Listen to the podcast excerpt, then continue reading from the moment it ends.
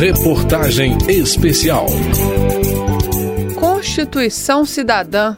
A Constituição Federal de 1988 ganhou esse apelido porque garantiu direitos que antes eram negados à maioria dos brasileiros. O mais simbólico deles é a saúde, com a criação do SUS, o Sistema Único de Saúde. Talvez você já saiba de tudo isso, mas talvez não saiba que esses direitos foram conquistados por meio de muita luta e de participação popular. Eu sou Verônica Lima e neste capítulo da reportagem especial sobre os 35 anos da Constituição, o tema é a colaboração dos movimentos populares na criação da nossa Carta Magna.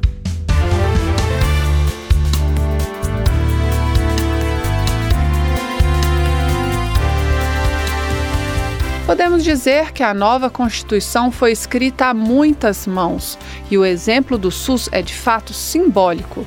A médica sanitarista da Fundação Oswaldo Cruz, Lúcia Souto, se formou em meio ao movimento estudantil de resistência à ditadura militar e do movimento em prol de uma medicina popular comunitária. Ela conta que até 1986 as conferências nacionais de saúde estavam restritas a técnicos da área e que essa história mudou na oitava Conferência Nacional de Saúde.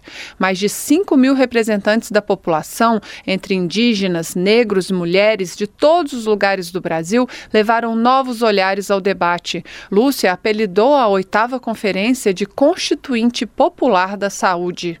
Muitos até consideravam que aquilo não ia resultar em nada, porque era muita gente participando e que essa democracia ia impedir que se aprovasse algo. Mas isso foi desmentido pela vida, porque, bom, eram vários grupos de trabalhos trabalhando intensamente que aprovou um relatório final numa plenária histórica de quase 24 horas e ninguém se cansava. Era uma felicidade, todo mundo tinha uma consciência. Eu até fico emocionada, porque tinha muita consciência de que se estava organizando um novo momento no Brasil. O que foi aprovado ali serviu de base para a Constituição de 88. Foi só no campo da saúde que a população se organizou para participar da construção da nova Constituição. Em todo o país, sindicatos, associações, federações, comitês, partidos políticos, conselhos profissionais, câmaras municipais, prefeituras e assembleias estaduais se reuniram e apresentaram sugestões aos constituintes. E a Assembleia Constituinte não só recebeu essas sugestões, como criou espaços e mecanismos de participação popular. Na primeira fase dos trabalhos, as 24 subcomissões temáticas realizaram cerca de 200 audiências públicas com quase 900 governos locais, pesquisadores, juristas e outros membros da sociedade para ouvir e debater propostas. Além disso, o Senado Federal distribuiu formulários para que as pessoas mandassem sugestões aos constituintes e recebeu mais de 70 mil cartas. A Débora Azevedo, curadora de uma exposição sobre os 35 anos da Constituição, conta um pouco dessa história. Quando estava discutindo educação, vinham estudantes, é, professores do país inteiro. Quando estava discutindo meio ambiente, tinha os ambientalistas também lá de fora, pressionando, se manifestando. Muitas das bases que a gente tem hoje, que as pessoas já naturalizaram, que são direitos delas, foram conquistas ali. Elas foram construídas passo a passo. Né? Não caíram do céu, não estão aí desde sempre elas são resultado desses dois anos, de quase dois anos de trabalho, em que o parlamento construiu o texto constitucional em pleno diálogo com a sociedade. Mas é claro que nem tudo eram flores e que havia resistência às novidades trazidas pela população.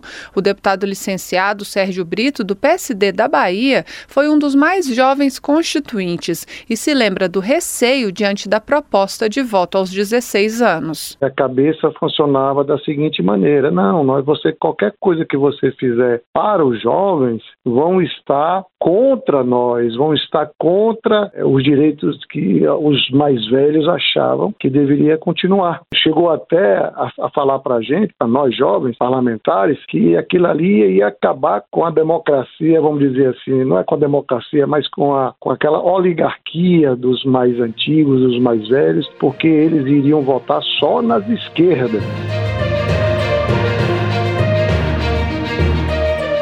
Apesar da resistência, a diretriz principal era a democracia, e assim a Constituinte criou também veículos próprios de divulgação de seus trabalhos.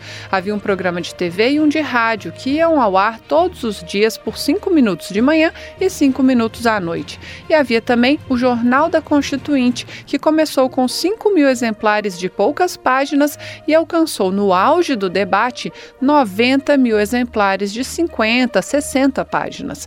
Como conta o jornalista Sérgio Chacon, então secretário adjunto de redação do jornal. Quando você começa a definir o texto mesmo da nova Constituição, aumenta muito o interesse popular. O pessoal está vendo que, olha, todo mundo vem aqui discutir. Um dia vem o povo do sem terra, outro dia vem os com terra, um dia vem os índios, outro dia vem a FUNAI, um dia vem o governo, outro dia vem a esquerda, vem a direita, enfim. Todo mundo sentia que aquilo era para valer, que realmente você ia ter uma mudança considerável no país. Para Chacon, como a Constituinte começou o trabalho do zero, sem considerar textos anteriores e de fato discutiu todos os temas, inclusive o mandato do presidente da República, as pessoas se sentiram confiantes de que mudanças aconteceriam de fato.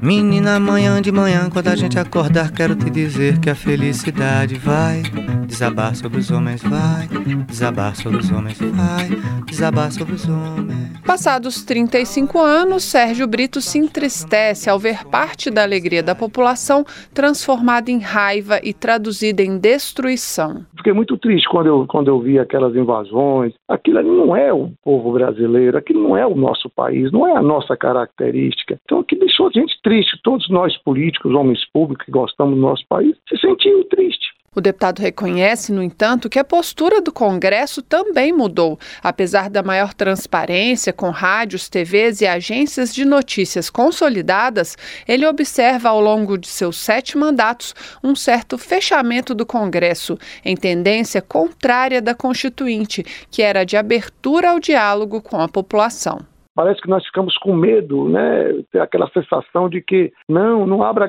as galerias não, porque não pode ver essa, essa movimentação. Por que não? Deixa participar. Ali é a casa do povo, né? A verdadeira casa do povo é ali.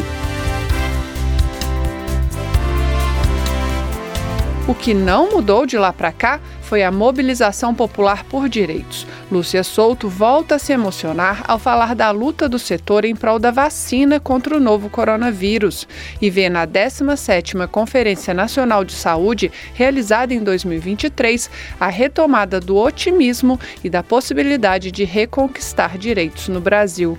Da Rádio Câmara de Brasília, Verônica Lima. Reportagem especial.